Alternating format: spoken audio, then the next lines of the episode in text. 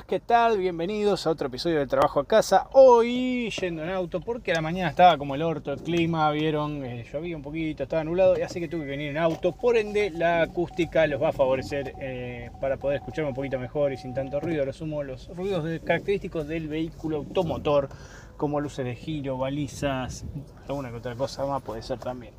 Eh, bueno, vamos a arrancar hoy estuve pensando de qué hablar, se me vino a la mente un tema que quizás, no sé si les apasione, pero que tiene muchos, eh, muchas aristas, muchos matices, que está muy copado para hablar, y es la familia.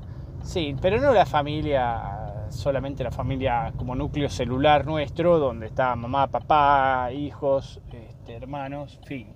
No, vamos a lo que es lo amplio del término familia, porque, o sea, pensemos un poquito, porque normalmente le llamamos familia a todo, todo básicamente, el primo lejano, el, tío lejano, la tatara, tía, abuela, qué, sé yo, todas esas cosas, todo es familia, todo es parte de lo mismo, se supone del mismo grupo, del mismo género, que lo metemos todo ahí en una bolsa de gatos y va. En mi infancia en particular, eh, la familia se veía generalmente, o sea, de la tradición tana, ¿no? Se veían con, para, las fiestas, más que nada, y algún que otro cumpleaños, pero principalmente para las fiestas eh, era el momento donde había que encontrarse con la familia. Y de pibe no queríamos ir con mi hermano, la verdad que nos rompía un poco las bolas vernos con la familia, sinceramente. ¿Por qué? Porque en mi caso, no sé si el de mi hermano en particular, pero en mi caso... Ir a ver a la familia implicaba ver una serie de personas que veíamos dos veces por año, con las cuales no teníamos prácticamente nada en común y eh, de encima de todo, yo tenía una diferencia etaria muy importante con mis primos y, mis tíos. O sea, es como que, nada, podría ser tranquilamente, uno de mis primos podría ser tranquilamente mi tío, sin ningún lugar a dudas por la diferencia de edad. Este, y son de otra generación, con lo cual en las mesas familiares yo era el más pendejo y me cagaba de boles. Sinceramente nadie me daba pelota, nadie me decía nada, mi palabra no contaba, no había interacción conmigo, con lo cual realmente la pasaba mal, o sea, eran horas por ahí que era la reunión familiar, al pedo, sentado mirándome la trucha y esperando que esto terminara. Este, y no, no generé muchos lazos en, sí con, tíos y primos. Este, mis abuelos ya no estaban, ya se habían, fallecido los del lado materno, que era la familia con la que me juntaba. Eh, y verdaderamente con mis primos no tuve una relación, porque algunos vieron que forman un lazo semi-amistad con los primos, bueno, no ha sido mi caso, sinceramente, como no teníamos mucha, este, mucha cercanía etaria, eh, me quedaba siempre hará, fue el tema, ¿no? Entonces, nada, ni pelota.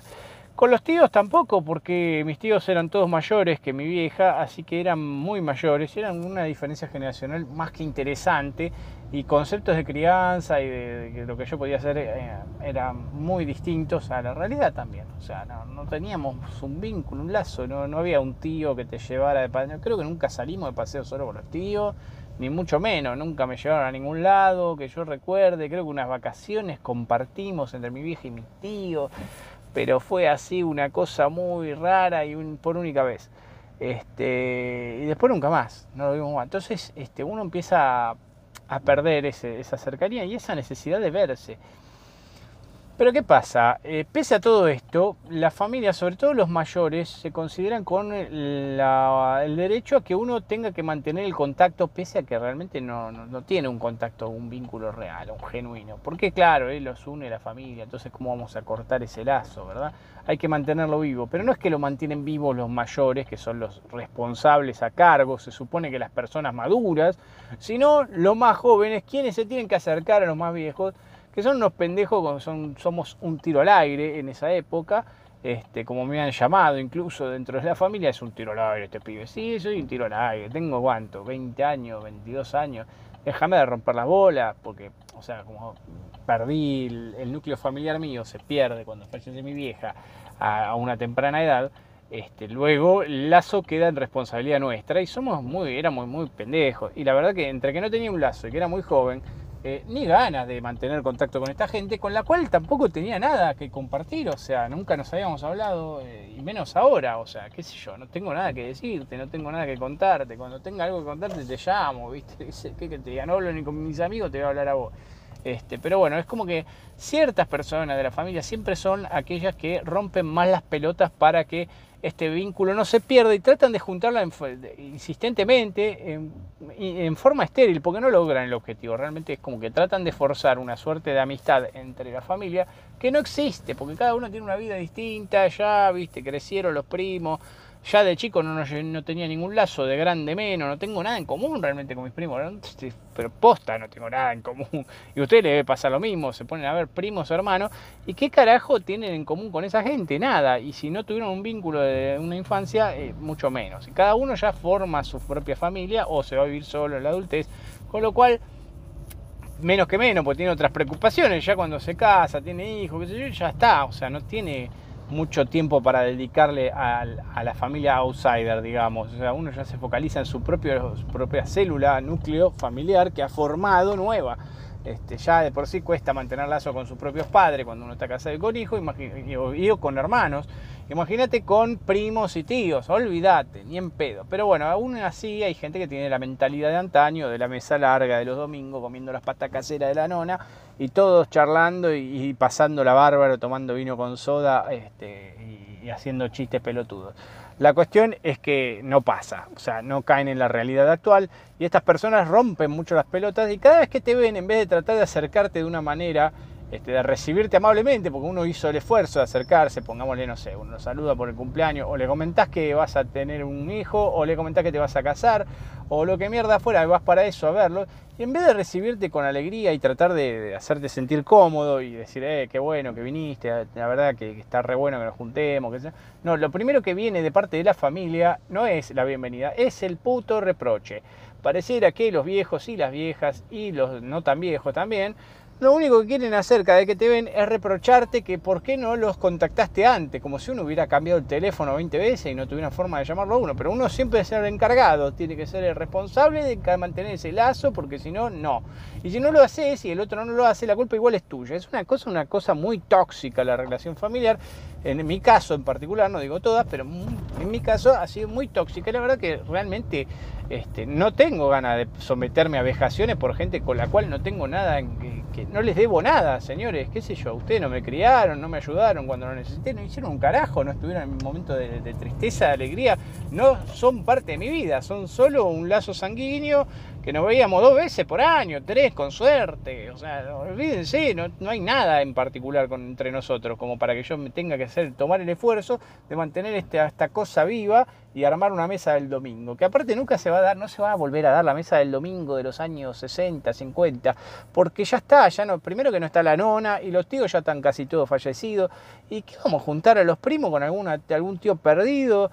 ¿Y a qué? O sea, hablar de qué? De ponernos al día de toda la vida, básicamente. Me siento, me siento a almorzar y te tengo que contar desde los, desde los 15 años en adelante todo lo que pasó en mi vida para que estés más o menos a tono de lo que carajo pasó en mi vida.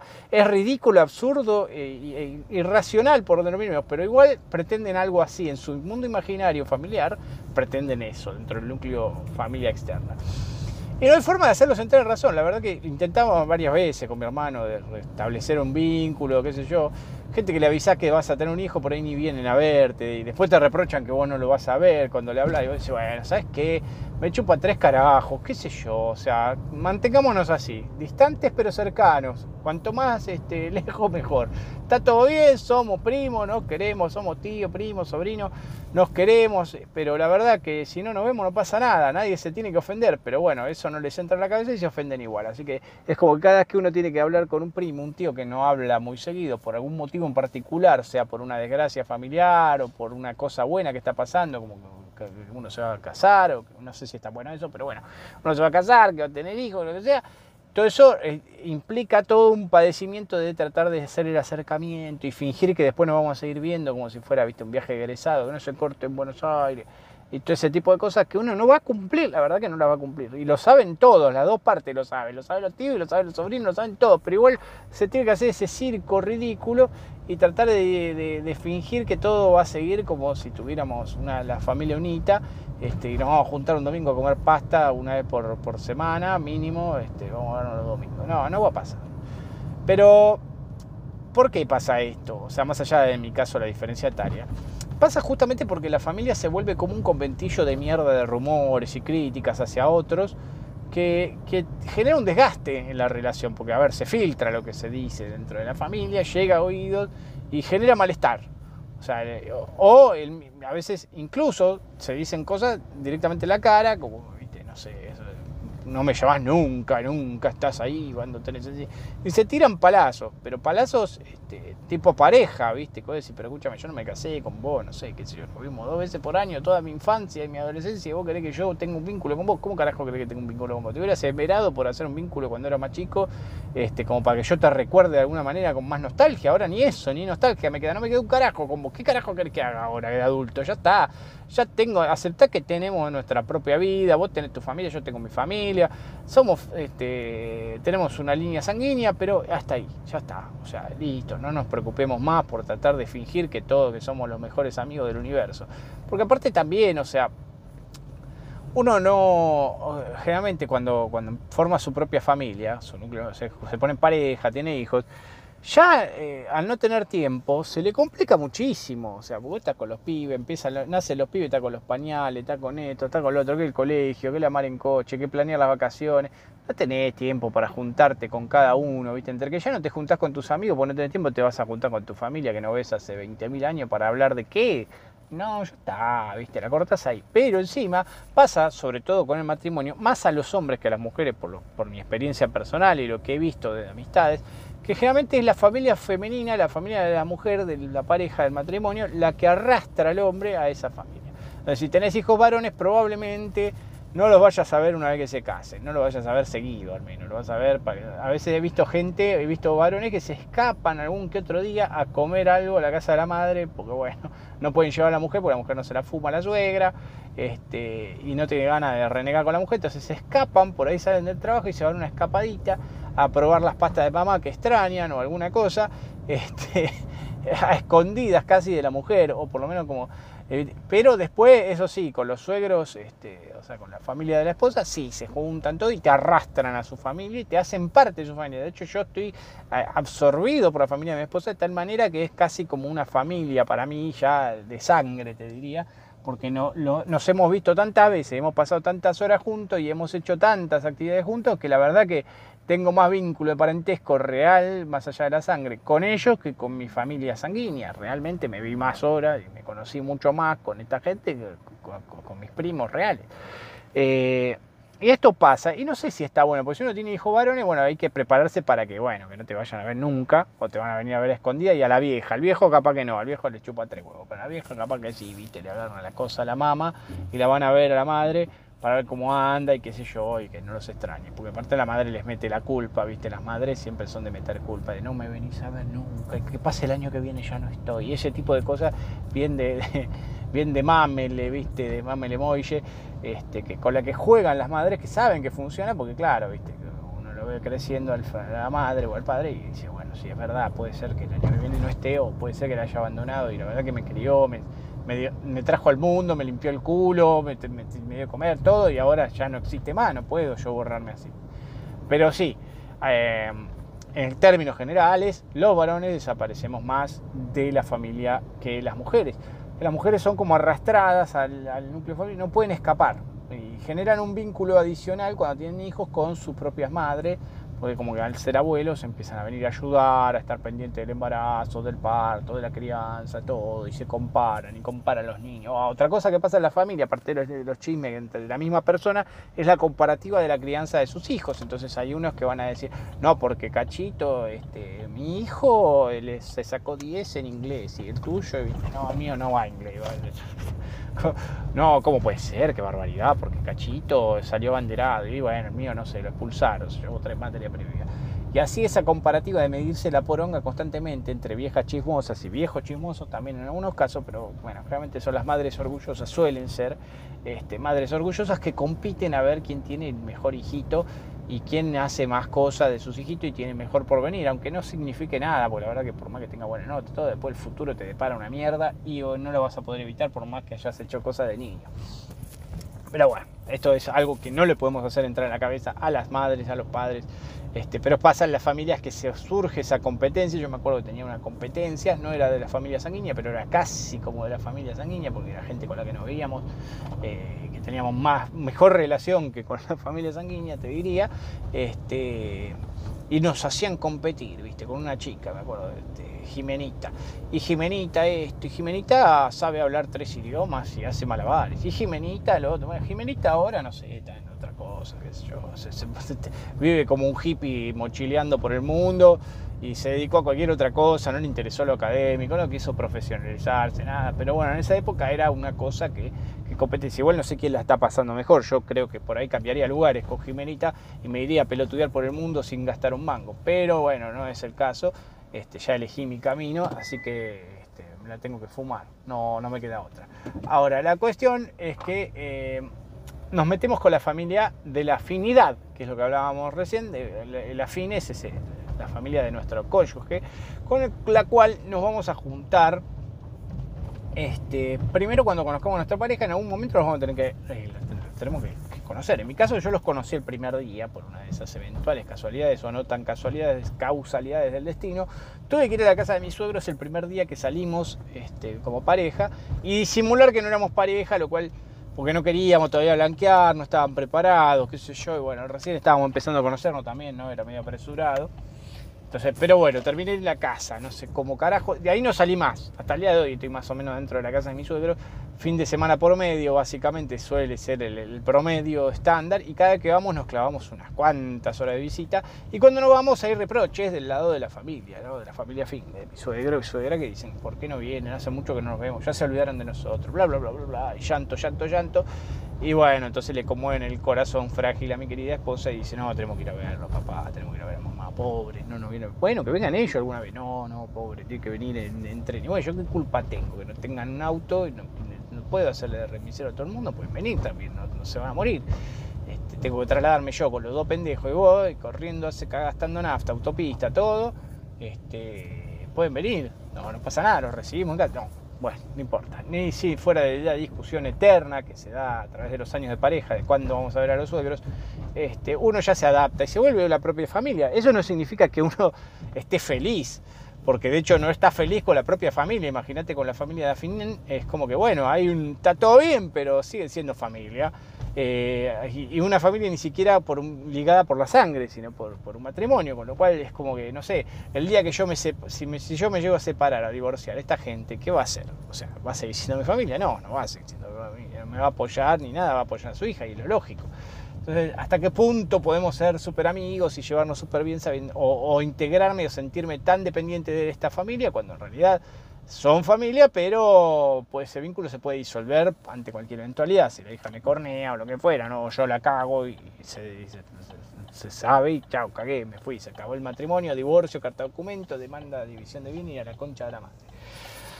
Es complicado, pero bueno, uno trata de hacer de cuenta que son familia de sangre, se los banca igual que la familia de sangre, a veces genera más lazo porque pasa más tiempo con ellos, como en mi caso, y terminan absorbiéndose este, a ese núcleo familiar. Y siempre es como que en la familia hay una matriarca, un patriarca que es el que coordina todo. Siempre hay un coordinador. O sea, por más que no sea más viejo, por más que no sea el padre de nadie, eh, del resto del grupo, realmente se forma, hay una persona que se hace cargo. En mi caso, en, mi familia era mi vieja la que se encargaba de reunirlos, era la que llamaba a todos, llamaba para todos los cumpleaños, organizaba la juntada y toda la cosa. era como el pegamento que juntaba a toda esa gente que no tenía nada en común y que no se soportaba. Bueno, en el caso de alguna familia suele tomar el rol normalmente el mayor de todos, este, que, es el que se encarga de hacer los reproches y de juntar a todos para que pasen este eventos familiares como ser la fiesta, Navidad, Año Nuevo, etcétera, etcétera. Eh, y bueno, este, esperen que hay un trapito que me está pidiendo moneda. Siga, siga, señor trapito. No le puedo dar una moneda en este momento. Estoy hablando y no quiero abrir la ventanilla. Ah, pero bueno, la cuestión, sin desviarme del tema, es que esta familia fin eh, termina siendo más importante en algún punto de nuestras vidas eh, y los vamos a ver más seguidos que la familia lejana, como tíos y primos, porque digamos los, los, suegros van a convertirse en abuelos de nuestros hijos eventualmente, con lo cual los van a ver y van a, van a malcriarlos y los van a llevar a pasear, etcétera, etcétera. Así que eh, va a haber un lazo este, más fuerte. Eh, pero la familia en general se ha vuelto como una cosa, para mí, la familia de sangre se ha vuelto como una cosa obsoleta en, la sociedad actual, es como que ya no existe tanto. Y con los hermanos, cuando uno crece, o sea, cuando uno es chico, los hermanos puede pelear, jugar, qué sé yo, ir al mismo colegio, incluso si son cercanos, al mismo tiempo, el primario al mismo tiempo, el secundario al mismo tiempo, incluso elegir las mismas carreras, si es el caso, y la misma universidad. Mm. Pero con la adultez también pasa lo mismo con los hermanos que eh, se empiezan a formar sus propios núcleos familiares y se pierde un poco ese lazo. ¿no? Uno puede mantener el lazo, pero cuesta mucho la visita personal. En mi caso, el hecho de movilizarme a la casa de mi forma que estemos cerca relativamente, estamos a unos minutos, eh, pero el hecho de, trasladarnos, hacernos en la agenda y decir a ver qué día podés, qué día no podés, significa algo, es algo que no que no se da con frecuencia. Y es una lástima porque, bueno, uno está por ahí a 10 minutos, puede ir en cualquier momento, pero no hay uno quiere mantener también su propia privacidad y no quiere que a nadie le caiga de sopetón, que caigan con aviso, que organizarme. Aparte, nuestras esposas también eh, nos pasa lo mismo, ¿no? En el caso, no, ¿cómo va a venir ahora sin aviso y la casa está hecha un desastre? que va a pensar? Que vivimos en un chiquero y todo ese tipo de cosas que suelen pasar más en el pensamiento femenino que en el masculino, que nos chupa tres huevos y la casa se está prendiendo fuego o llena de pedazos de caca en el inodoro. Realmente sabemos que nuestro hermano no nos va a juzgar pero bueno, ante la situación dada por nuestros cónyuges, tenemos que hacer toda una planificación y hacernos de tiempo, etcétera, etcétera, etcétera. Eh, bueno, estoy parado en el medio de la calle básicamente esperando que abran la vía y la gente me está empezando a putear y tocar bocina. Bueno, siguiendo con el asunto, eh, después de que nuestra relación fraternal con los hermanos se va... Eh, distanciando de lo que era la infancia, en realidad se va transformando de una relación que en la infancia era verse todos los días, comer, almorzar, cenar, ir al colegio, se va transformando en una situación donde nos vemos también unas par de veces por año, algunos días de vacaciones por ahí juntos, qué sé yo, pero llegan los sobrinos y sobrinas y uno trata de por ahí de joven no, no tanto, a mí no, no sé, de joven o antes de tener hijos yo, me costó un poco por ahí el rol de tío activo o preocuparme de estar presente tanto con mis sobrinos. Pero después también te cae la ficha de qué mierda que fueron tus tíos cuando, cuando vos eras chico, ¿no? Porque en mi caso, qué distantes eran que venían a ver, se veían los tíos entre sí y a los, sobrinos ni bola, ¿viste? Bueno, sí, nene, anda, anda por ahí, juega ni bola, ni hola, ni cómo andás, ni qué, qué grado estás, ni nada, no saben una mierda.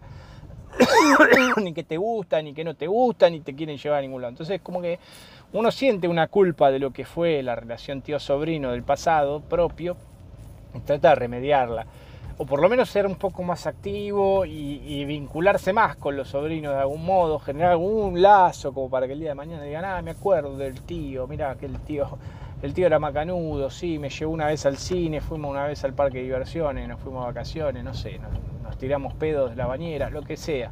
Este, todo puede ser motivo de un buen recuerdo de ese tío y quizás me vengan a ver al funeral, cosa que este, uno espera quizás cuando se vaya a este mundo que lo recuerde alguien mínimamente como una persona eh, copada, ¿no? Eh, que hizo algo bueno, que con la, quien pasó buenos momentos. Eh, pero bueno, en fin.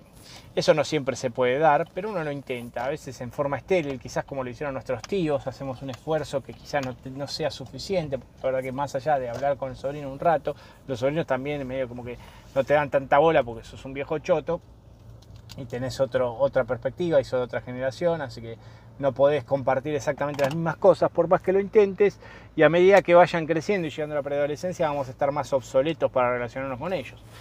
Pero por ahora uno puede hablar de los jueguitos de moda de la consola y de algún dibujito que vio en Netflix que le pone en la tele o de alguna cosa y compartir algo en común, qué sé yo, quizás no es suficiente para que el día de mañana se acuerden de nosotros, pero es algo. Bueno, ya llega a destino, señoras y señores. Espero que les haya gustado el podcast. Si les gustó, por favor, califíquenlo y uh, difúndanlo de algún modo. Compártanlo en las redes, díganselo a algún amigo por WhatsApp, lo que mierda fuera, para que juntemos más público o audiencia en este podcast que es del trabajo a casa. Les digo saludos, chau, chau.